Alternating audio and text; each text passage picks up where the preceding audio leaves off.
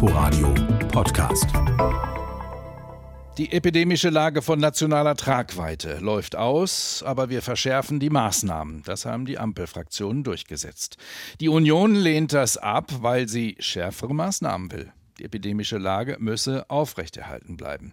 Dann stimmte die Union aber dem neuen Infektionsgesetz gestern im Bundesrat zu.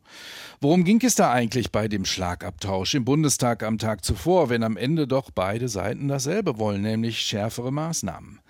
Janosch Dahmen ist natürlich im engsten Sinne Partei, Gesundheitsexperte der Grünen Fraktion, aber zu Beginn der Pandemie arbeitete er noch als Oberarzt in deren Bekämpfung. Schönen guten Morgen, Herr Dahmen. Schönen guten Morgen. Mit gesundem Menschenverstand war die Auseinandersetzung um die epidemische Lage schon nicht mehr nachzuvollziehen, wenn eigentlich doch alle dasselbe wollen. Ist das Teil des Problems, dass deutsche Politik gerade am Bürger vorbeifeitet? Ja, ich glaube, äh, die Debatte im Deutschen Bundestag diese Woche, ähm, die war sicherlich keine Sternstunde der Kommunikation. Und ich kann verstehen, ähm, dass ähm, Menschen, die von draußen draufschauen, sagen, ist es wirklich richtig, dass Politik zu einem solchen Zeitpunkt in solche Gräbenkämpfe versinkt und sich nicht darauf konzentriert zu kommunizieren, was jetzt wirklich erforderlich und wichtig ist. Ähm, Fakt ist, ähm, ich glaube, dass in den Beratungen, die nicht nur im Bundestag, sondern auch auf der Ministerpräsidentenkonferenz dann folgten, zumindest wichtige Schritte ähm, als ein erstes äh, beschlossen wurden und auf den Weg gebracht wurden. Aber das muss besser werden und ist sicherlich ein Teil des Problems. Ja, denn die Menschen, die von draußen draufschauen, wie Sie sagen, das sind ja die Entscheidenden, die Bürger nämlich, die noch vom Impfen überzeugt werden sollen. Ist dafür nicht so eine Debatte, so eine Diskussion, die letztlich darauf hinausläuft, wir wollen ja doch alle dasselbe, zu diffus und damit nicht hilfreich? Ja, ich glaube, was wichtig ist, ist ja, ähm, was für Maßnahmen werden jetzt auf den Weg gebracht und die jetzt auch zu kommunizieren und in der Tat in den Ländern umzusetzen. Da ist ein ganzes Paket an Schutzmaßnahmen diese Woche hinzugekommen, aber möglicherweise ist das auch nur der erste Schritt. Und wie wir sehen, ist die Lage in einzelnen Bundesländern so sehr außer Kontrolle, dass wir dort auch regionale Lockdowns brauchen. Das muss als Schutzmaßnahme erklärt werden, genauso wie eine Booster-Impfkampagne, die im Sommer äh, verschlafen und nicht angegangen werden, angegangen wurde, jetzt auf den Weg gebracht werden muss. Und das muss man auch sagen, die große Anzahl an Intensivpatienten, die jetzt zur regionalen Überlastung führt, die wird nur zu bewältigen sein, wenn wir jetzt damit beginnen, Patienten aus den stark belasteten Regionen Deutschlands in weniger belastete Regionen, vor allem im Nordwesten, äh, zu verlegen.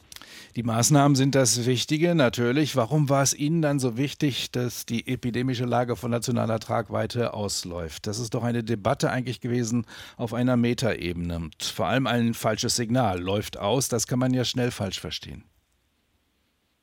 Die Kommunikation ähm, war sicherlich missverständlich. Wichtig war mir und dafür habe ich mich in all den Wochen eingesetzt und insbesondere von der ersten Lesung der vorangegangenen Woche auf dann das beschlossene Gesetz diese Woche wichtige Nachbesserungen ähm, äh, auch äh, in dem Prozess mitgestaltet, die zusätzlichen Schutz gebildet haben durch flächendeckend 2G, durch Homeoffice, 3G in Nah- und Fernverkehr, aber auch 3G am Arbeitsplatz durch ein großes Entlastungspaket der Kliniken, damit die sich aufs Notfallgeschäft konzentrieren können, kostenlose Bürgertests und eben auch die Situation, dass wir ähm, dazu kommen, ähm, jetzt wirklich in einem äh, gemeinsamen Kraftakt ähm, dafür zu sorgen, dass die Boosterimpfungen auf den äh, Weg kommen, indem die ganze Finanzierung der mobilen Impfteams und Impfzentren wieder auf den Weg gebracht wurde. Aber droht nicht gerade bei den Boosterimpfungen jetzt schon wieder das nächste Corona-Chaos, wie es CSU-Landesgruppenchef Dobrindt genannt hat, nämlich die Verwirrung, mit was geimpft werden soll. Gesundheitsminister Spahn will moderner loswerden und deshalb deshalb BioNTech einschränken. Da weiß ich doch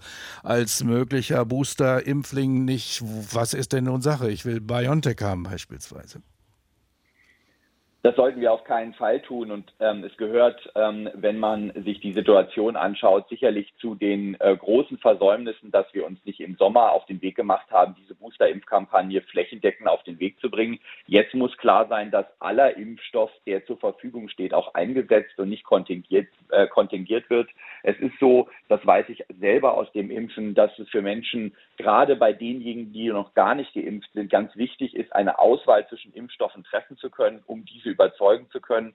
Und auch der BioNTech-Impfstoff, der jetzt nach Vorschlägen des Bundesgesundheitsministers, der noch geschäftsführend im Amt ist, kontingiert werden soll, ist ja gerade für junge Menschen besonders gut verträglich. Deswegen brauchen wir den. Wir brauchen jetzt keine Handbremse, sondern Vollgas ähm, bei dieser Booster-Impfkampagne. Und dazu sollte kein Impfstoff zurückgehalten werden. Das führt zu Irritationen und äh, ähm, zu einer ähm, ja, ähm, Verzögerung bei der Impfung, die jetzt sehr fatal wäre.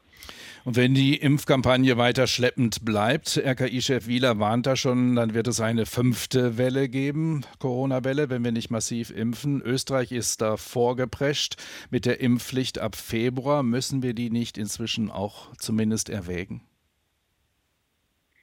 Ja, zum Thema Impfpflicht gibt es unterschiedliches zu sagen. Erstens, ich glaube, und dafür trete ich ähm, inzwischen seit Monaten ein, dass wir eine einrichtungsspezifische Impfpflicht brauchen, äh, überall dort, wo Menschen beruflich für andere Menschen Verantwortung tragen. Da bin ich auch zuversichtlich, dass wir, nachdem auch die Ministerpräsidentinnen das jetzt ähm, in den vergangenen Tagen bekräftigt haben, ähm, kurzfristig eine entsprechende Gesetzeslage auf den Weg bringen werden.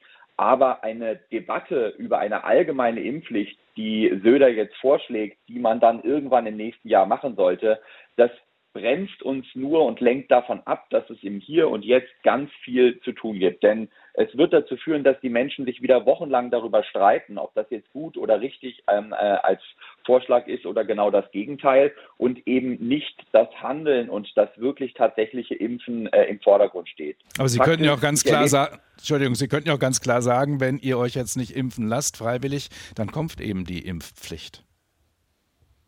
Ja, Drohung allein ist immer nur ein ähm, äh, sehr ähm, schlechtes Argument in der Überzeugungsarbeit. Ich sehe im Moment folgende Situation. Erstens, wir haben unglaublich viele Menschen, die sich boostern lassen wollen, teilweise in längsten Schlangen stehen und wir nicht genug Impfangebote haben. Da wäre es viel besser, wir schaffen mehr Angebote neben den bekannten Instrumenten auch durch das Impfen in Apotheken. Zweitens, wir müssen bei denen, die sich noch nicht haben impfen lassen, jetzt wo wir sehr harte und klare Regeln haben, wie 2G, was flächendeckend eingeführt äh, wird, dafür sorgen, dass wir Menschen, die gar nicht aus fundamentaler Überzeugung, ähm, sondern aufgrund von schlechtem Zugang zu Gesundheitsinformationen, Sprach Sprachbarrieren, schlechtem ökonomischen Status, aber auch aus sehr spezifischen Sorgen, ähm, zum Beispiel junge Frauen, die aus Sorge mit einem Kinderwunsch, eine Impfung könnte ähm, dem ungeborenen Kind schaden, durch gezielte Informationen Überzeugungsarbeit leistet. Eine äh, wochenlange Debatte über eine allgemeine Impfpflicht bringt uns da nicht weiter, sondern äh, lässt uns nur auf der Stelle treten und von anderen wichtigen Dingen ablenken. Also Informationen statt Parteienstreit. Schönen Dank. Janosch Dahmen war das Gesundheitsexperte der Fraktion Bündnis 90 Die Grünen im Deutschen Bundestag.